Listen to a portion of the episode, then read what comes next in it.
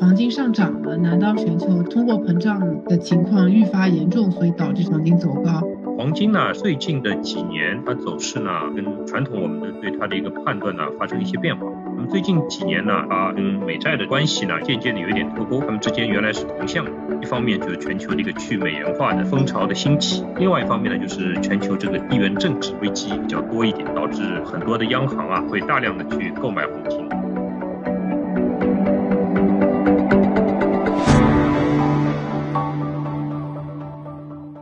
大家好。欢迎来到北美金视角，我是坐标 Boston 的 Elaine。今天呢，我们非常有幸请到了顾明哲顾总啊，来跟我们盘点一下2023年全球大类资产的情况和有没有什么看好的机会。我相信听众朋友对这一块也肯定很感兴趣啊啊！那顾总呢，其实他是全球多家交易所的特聘讲师，那在全球宏观量化呢有多年的交易经验，所以呢，我们也很欢迎顾总来到我们北美金视角。Hello，顾总，跟我们听众朋友打个招呼，简单介绍一下自己吧。哦，好的，嗯，谢谢北美金视角的主持人，也非常有幸今天能够在节目当中呢跟大家交流一下啊我的一些个人的一些看法。呃，那么我呢是在全球宏观的这个交易市场上面呢有十多年的这个交易经验了，然后呢目前是全职的一个交易员啊，同时也是担任了全球最大的这个期货交易所 CME 就芝加哥商业交易所的这个特聘讲师。那么平时也有不少的这个讲课的这么一个内容。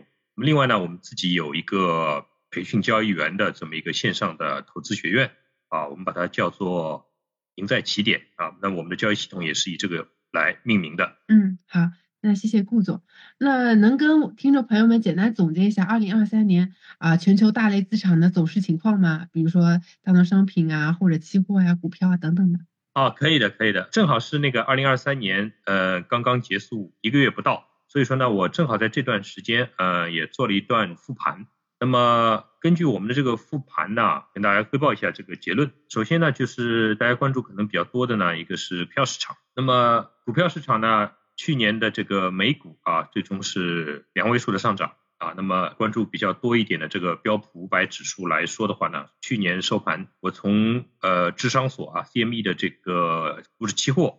它的一个收盘价格来看是上涨了百分之二十四。那么纳斯达克一百指数就非常厉害啊，上涨了百分之五十三。那么相对应的这个我们的这个中国的这个 A 股啊，我们选取了沪深三百啊，也是相对于。那那个标普五百指数的这么一个比较综合性的一个指数，那么它是下跌了百分之十一点三八啊，全年。恒生指数啊，就香港的一个最主流的指数，下跌了百分之十三点八二。那么同时呢，值得注意的是，新兴市场的像印度啊，印度的这个孟买的指数呢，它上涨百分之十八点七四啊。那么同样的那个越南的这个胡志明指数也上涨了百分之十二啊。所以说。呃，全球应该来说呢，是属于一种冰火两重天的这么一种情况。那么另外就是这个从大宗商品这块来看的话，这个悄悄的啊，这个黄金啊，已经去年啊上涨了也是两位数啊，百分之十三。那么原油啊是下跌了百分之十一。在这个外汇领域的话呢，如果说让大家猜一下哪个货币贬值太最多的话呢，可能很多人不一定能猜对啊。实际上是啊，不是人民币啊，是这个日元啊。日元呢全年是贬值了百分之七点三八啊。那么人民币实际上最终贬值只是百分之二点九啊，因为年底的两个月啊，人民币开始反弹了。所以说从货币角度来说呢，美元指数呢是下跌百分之二啊，全年保持震荡。基本上去年的一些大宗商品和股票和外汇啊，就是这么一个情况。嗯，啊，那为什么会有这样的一些现象？你刚刚听到几个关键词都很有趣啊，就比如说。黄金上涨了，难道是不是说全球这个通货膨胀的情况愈发严重，所以导致这个黄金走高？还有您说的像啊印度它的这个指数走高，但是呢，我看听到说恒生它却是在下跌，港股都在下跌，这是不是代表了区域性某一些地区的经济越来越好，反而别的一些地区它的经济越来越差？能不能跟我们详细的点评一下，有哪一些宏观经济与事件对这类这些不同的资产类别产生的价格影响呢？嗯，好的。首先呢，就是关于这个黄金，呃，刚才主持人也提到了，黄金呢，实际上最近的几年它走势呢，跟传统我们的对它的一个判断呢发生一些变化啊，因为原来呢我们都是把它用这个十年期的美国国债啊它的一个收益率啊来跟它做一个比较啊，那么最近几年呢，它跟这个美债的这个关系呢有一点渐渐的有一点脱钩啊，因为它们之间原来是同向的啊，那么现在就是说它开始有一个劈叉了，那么究其原因应该。不外乎呢是跟一方面就是全球的一个去美元化的这么一个风潮的兴起啊是有关系的。另外一方面呢就是全球这个地缘政治危机啊比较多一点啊，像前两年的这个俄乌冲突啊，今年最近的这个红海啊这个哈以之间的啊这个冲突啊，导致这个很多的央行啊它。会大量的去购买黄金，包括在去年，我记得有个事件呢比较有名的啊，就是中国的这个黄金交易所的价格跟国际的黄金价格发生了背离啊，也就是说呢，国际上金价在跌啊，但是国内的黄金价格呢不跌反涨啊，所以呢这就是一个非常奇怪的现象啊，当然背后是有很很很深的一个逻辑在那边的。那么另外关于就是说，为什么大家同为新兴市场，印度和这个越南啊，它在上涨，但是呢，中国的资产啊，包括像恒生啊，包括像 A 股啊，都是下跌啊。那么这里面可能也是要，如果要聊起来这个话题，可能是比较大。那么简单来讲呢，就是一方面呢，就是全球化这个进入了二点零的这个时代，那么很多的在原来在这个中国啊，这个生产的一些跨国企业开始考虑到它的一个。安全性的问题啊，所以它会均衡的配置它的订单，那么有相当一部分订单就流到了像印度啊、像这个越南这些国家，甚至啊包括像墨西哥啊这样一些国家，那么这样的一个全球一个供应链的一个变化啊，就直接导致了对宏观经济的一个影响，那么最终就反映在这个资本市场的这个股指之间的一些变化就不一样。嗯。哎，你刚刚讲的这个全球化二点零，我很感兴趣啊，因为我们知道从二零一零年美国发起整个全球化的这个运动，嗯，好像是没有搭上车的这一些国家似乎都受到了一些波及，可能是变相的用一些其他的经济战在全球发起这样的一个活动。那你跟能跟我们讲一下，您观察当中全球化一点零和二点零有什么区别？然后有哪一些国家能受影响吗？您这个能给我们简单讲讲吗？我的理解呢，就是说原来的全球化一点零呢，就是这个应该来说，以当时中国进入世贸啊，就是两千年的时候啊，加入世贸组织开始这个发展壮大啊，一直到零八年前后啊，它到了一个顶峰的阶段。那么标志就是这个中国的 A 股啊，它创下了到目前为止没有办法被突破的六幺二四点高点。那么同时中国的经济啊，非常的火热，经济过热。之后呢，就发生了一些变化，因为中国的这个生产啊，它的中国制造的这个体量非常的巨大，那么也被大家誉为这个世界工厂。因为你原来是格局个那个体量很小啊，那么这样的话呢，你对整体上的影响不大。但是你一旦体量大了以后呢，你的生产直接供应全球，那么就不可避免产生一个贸易的逆差。那么随着这个逆差越来越高以后呢，很多的国家他们都意识到了，因为这个工作机会啊啊就被中国给拿走了啊，那么自己本国的一些工人。他就没有办法再去工作了啊，因为公司都倒闭了，对吧？你还能工作什么呢？啊，那你你如果不倒闭，你这公司生产的这个产品啊，我们说质量咱们先去比较，价格上面你差个几倍，那就显然是没有竞争力的，是吧？所以说你质量再好，最简单的啊就是这个袜子，是吧？这种纺织品啊，有很多人就直接就是啊买买一打，像目前的一些电商啊，就是线啊这些，然后呢就穿一双扔一双啊，就不用洗了。所以说，你这个价格的优势就完全可以压过质量的优势，是一点零的时代。那么一点零时代到尾声的时候呢，就是以二零一八年呢，这个特朗普和中国这边爆发的这个贸易战啊，它是一个可以说明确的一个一个句号。那么这个时候，因为欧美国家对大量的这个贸易逆差呢，呃，从底层的选民开始啊，就是整个国家都对此是不能接受。所以说呢，这个格局无法维系啊。另外就是也爆发了很多这个意识形态方面的，包括地缘政治方面的一些冲突。舆论方面的一些争端啊，外交方面的一些争端，那么导致呢，呃，很多的这些国家或者说一些跨国企业，他们意识到这一点以后呢，啊，包括像三年疫情的时候啊，因为风控造成了一些供应的中断、生产的中断，所以说呢，呃，大家都开始纷纷的去寻找替代的方案。那么很多的企业啊，它有可能就会在印度啊，在东南亚，在这个墨西哥啊啊这些人口大国，它去继续啊复制。原来在中国这个走过这些道路把一些不是太高附加值的一些生产呢，就转移到那里去了。那么那边的一些工厂，它工人的工资啊、成本啊各方面呢，都还是比较低廉啊。如果技术含量不需要太高的话，那么都是可以给它转移过去的。那么随着这个中美啊，或者说东西方的一些矛盾冲突的进一步加剧，那么这个趋势呢，现在逐步的就形成了啊新的一种，就是相当于我们叫全球化二点零的这么一个新的一种模式。那么也有人说叫友岸经济，那么也就是说呢，友好的国家啊，我们互相啊抱团一起玩，对吧？就像那个微信群一样。那么你跟我们不是一伙的，是吧？那么你就。啊，自己去建一个群吧，是吧？那么未来这个世界格局呢，越来越向这个方向去转化了啊，就是各玩各的，对吧？哎，你觉得你有你有几个好兄弟啊？我们我们这个想法一样，那你们就自己玩啊。那么我觉得我有啊，传统意义上的一些欧美国家，对吧？我们的价值观也是一样的，那么我们自己玩。那么就是在目前分家的过程当中呢，啊，这个一点零在向二点零切换的过程当中，目前还并没有完全的成型，所以呢，这个过程会持续相当一段时间。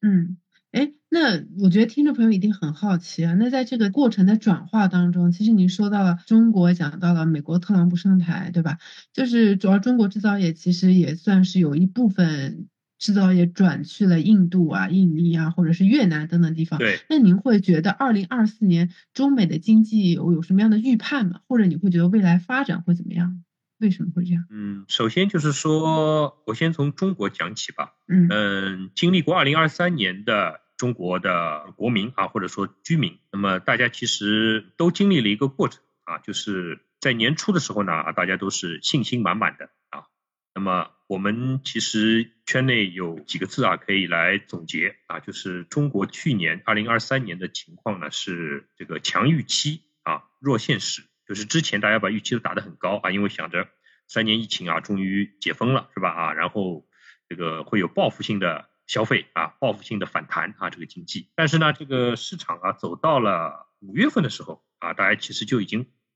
隐隐的就发现了，实际上这个预期可能太高了啊，这个现实呢远远没跟上，并没有预想中的这个报复性的反弹。所以呢，整个二零二三年就是一个高开低走这么一个格局啊。那么到下半年的时候，大家其实都意识到了，是一方面是由于对未来的信心的这个不足啊，所以呢没有消费这个增量啊，也没有投资的增量，那么这两块比较弱啊。那么进入二零二四年呢啊，我个人认为呢，就是说它会有一个预期的一个一个修正之后的这么一个再次的一个修正啊，因为在去年年底时候呢，呃，大家对呃，经济啊，对资本市场的一个预期呢，已经是有点过度的悲观了。那么导致呢，整个资本市场也好啊，经济也好，这个表现啊，非常的不如预期啊。那么延续到今年啊，今年的这个开年到现在为止，大概也就二十天啊，二十一天这个样子。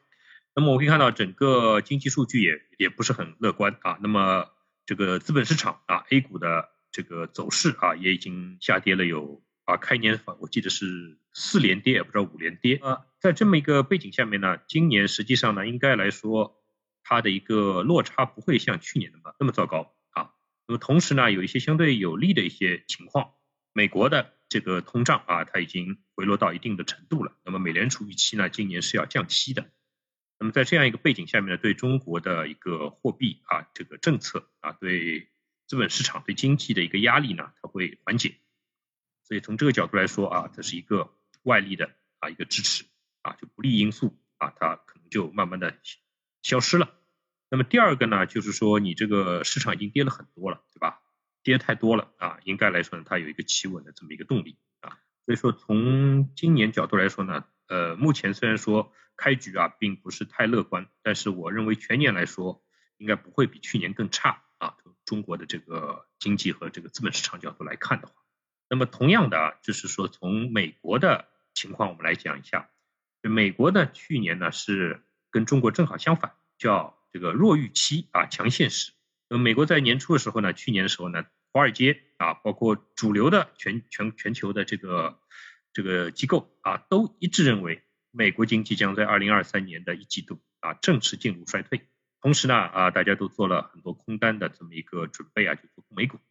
但是结果你们都看到了，吧？美股去年非但没有下跌啊，而且是两位数一个上涨。那么而且这个两位数还不是百分之十几，对吧？像这个纳斯达克都百分之五十以上。那那么这个里面就是说，呃，市场呢，因为之前对美国的这个宏观的看法过于的悲观，那么导致这结果就出现了偏差。回到今年来看啊，今年因为是美国一个大选年，而且呢，今年是全球这个我记得应该是很大一部分国家啊进入一个选举的这么一个状态，很多的人口也进入这个选举状态。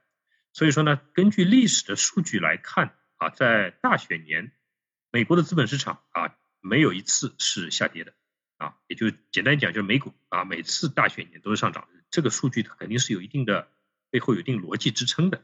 简单来讲，就是目前在台上的这个政党啊，他为了让经济啊能够撑住，对吧？你总不能说你在我任期的最后一年啊要选选总统了，经济一下子掉下去了，那你说你让选民怎么选你呢？是吧？哪怕你前面干的再好，但是你最新的一期的这个东西，你把它之前的东西全给盖掉啊，覆盖掉了。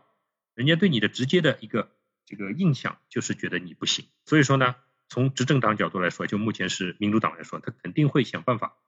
通过啊，去年就是通过财政上面的这个放水刺激，把这个美国经济能够拖住啊。所以说今年这一年啊，我认为呢，应该来说呢，这个通过财政啊，或者是通过这个美联储啊，它的一些货币方面、财政方面的一些刺激，能够保持美国经济啊大概率。不会进入衰退啊，或者说至少它要延后，所以从这个角度来说呢，美国的经济应该还是会比较好啊，因为目前的就业市场也是非常紧张，但是呢，有一些宏观数据呢也给出一些矛盾的一些迹象啊，是经济开始这个遇冷啊，但是它互相是矛盾，所以这个状态可以维持一大概率来说是这样。另外就是对于美股的话呢，应该来说更多的是上涨啊，就是呃我在我的。一个点评当中啊，我是这么说的，是叫易涨难跌啊，就是它可能跌一跌，它就涨。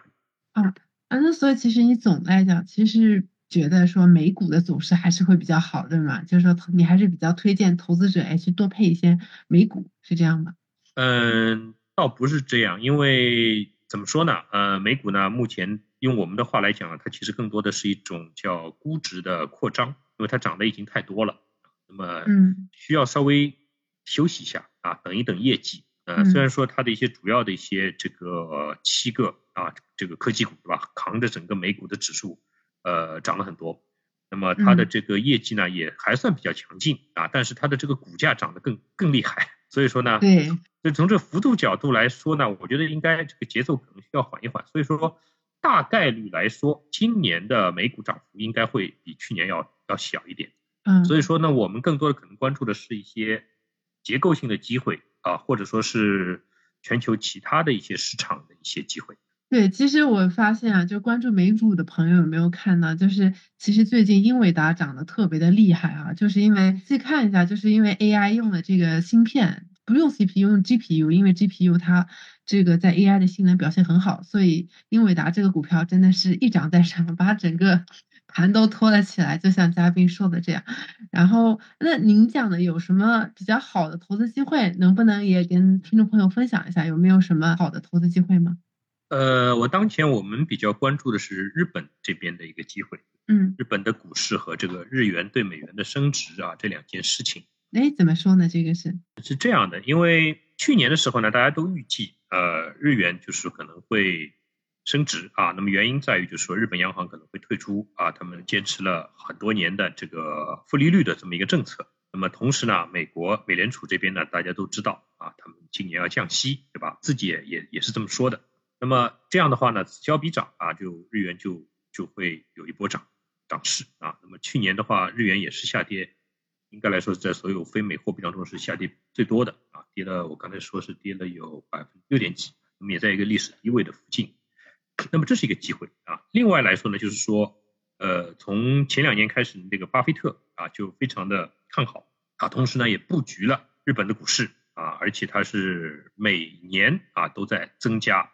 他的这个投资的这个金额。所以说呢，这个从另外从技术面上来看的话，啊，日本这个市场呢，它已经实际上已经走强了，大概有十年了啊。二零一三年开始时候。根据我们的这个量化模型来看的话啊，那是九零年啊，日本进入这个经济长期低迷啊这个状态之后的啊第一年，就是进入牛市的标志性的一年是二零一三年。哎，那我应该要去购买一些这个日本的 ETF 吗？比如说一些那个 Niki 的那个指数吗？还是您会说推荐某一类资产呢？就是在日本这个市场上。我我我的这个建议是这样的，就是说呢，我们做指数呢，可能就会相对比较容易一点啊，因为你你你你像你如果不是日本这个国家的人，对吧？你其实也很难获取到他们那些企业的这些基本面的一些信息啊，或者说你能看到的，可能大家都已经知道了。具体的调研呢，或者说一些比较有价值的一些报告呢，你也也不一定能获取得到。所以说呢，你如果说就是投资它的一个宽基啊，或者说它的相应的一个 ETF 对吧。呃，或者就像我直接就是交易日经啊，日经指数，因为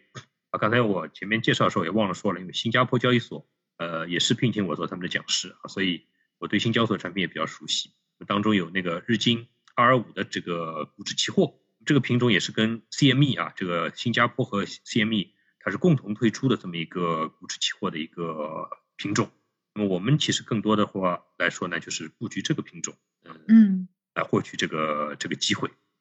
嗯，哎，其实说到这儿，我其实很好奇啊，因为啊，像您之前说的，你在 CME 啊，或者是新加坡，就是全球这个交易所，所以您对全球的各个商品都肯定很了解。那我们听众朋友肯定没有您这么高超的这个交易技术啊，但是我觉得在选市场、选品种当中，一定非有非常多的技巧。我们作为一些。啊，普通投资者哈，应该怎么样去选择一个好的市场、好的大类资产的一个品种啊？怎么样做一些基本的投资研究呢？就是有没有什么样的建议能够啊跟我们的听众朋友分享吗？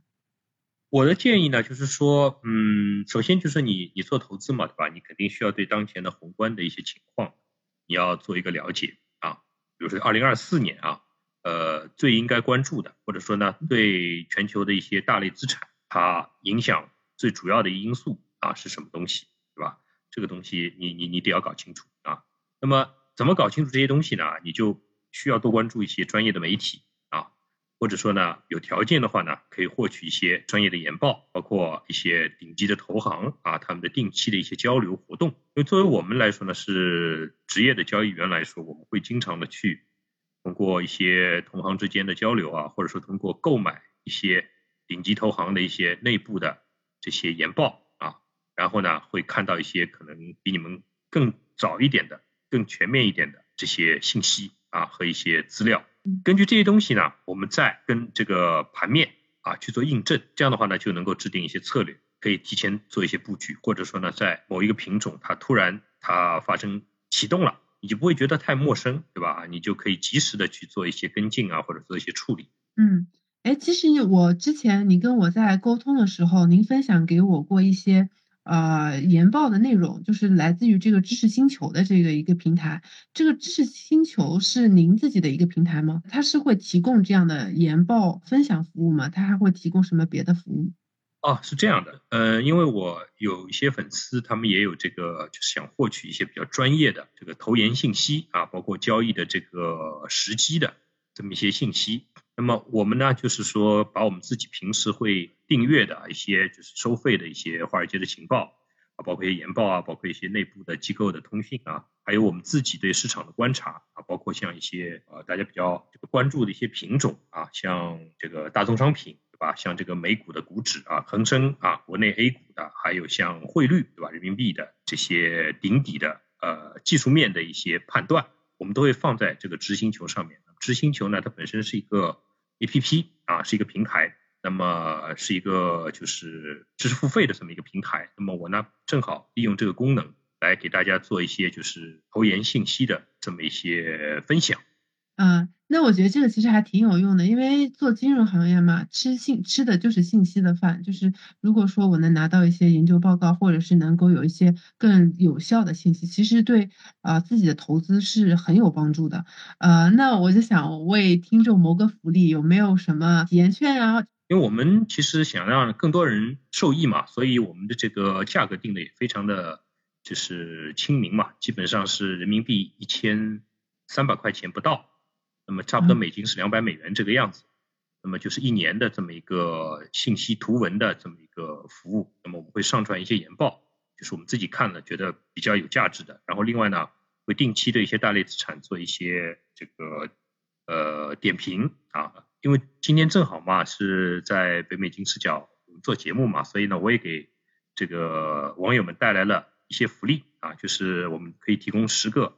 免费就是体验券。如果说有对有兴趣的 朋友呢，可以向我们这个节目组，就是说去报名啊，然后呢就可以获得这个三天的这个体验券啊，你可以进来。那么之前我们的这个历史上发布的一些内容，你们也都可以看得到啊，包括当期的啊，包括以前历史的都能看得到。哎，那太好了，就代表听众谢谢顾总啊，跟我们分享了这么一个有趣的。如果说感兴趣的朋友，也可以去下载一下这个 A P P，看一下上面的一些内容啊，我觉得应该是肯定是会有帮助的。然后我也非常感谢顾总今天跟我们盘点了一下二零二三年啊各类资产的一个情况，然后有一些宏观的事件，以及分享了他对于未来的一些。展望和一些投资机会的见解。那么这一期节目的最后啊，顾总还有什么想要补充，或者是给我们的听众一些投资建议的吗？哦，我的建议呢，就是说，因为我们也长期会做一些投资者培训，所以呢，我们会把这个风险控制这块呢放在一个比较重要的位置上。所以呢，我其实想提醒各位的就是呢，这个资本市场呢，它是不会关门的，对吧？所以说呢，呃，大家呢在新的一年里面，就是说要更加多的去关注自己的这个投资的这个风险，那么能够把这个本金啊给保护好。在这样的情况下呢，其实机会是非常多的。嗯，每个人其实在年底的时候他结账啊，都能够收获一个比较好的一个结果。前提就是说你能够把风险首先给控制住。嗯。对，的确是哈，我觉得股市有风险。嗯，如果说如何有效的度量风险和控制的话，其实就又是另外一门学问了。那如果说啊，有感兴趣的听众朋友，欢迎在底下留言分享自己的想法。那也可以分享给自己的朋友，或者是订阅我们的节目。那我们就下期再见了，拜拜。嗯，拜拜。跟金视角聊人生，感谢您的收听。请在各大播放平台和公众号上搜索“金视角”，订阅我们的栏目吧。金融的金，事件的事，角度的角，一键三连，从我做起。我们下次再聊。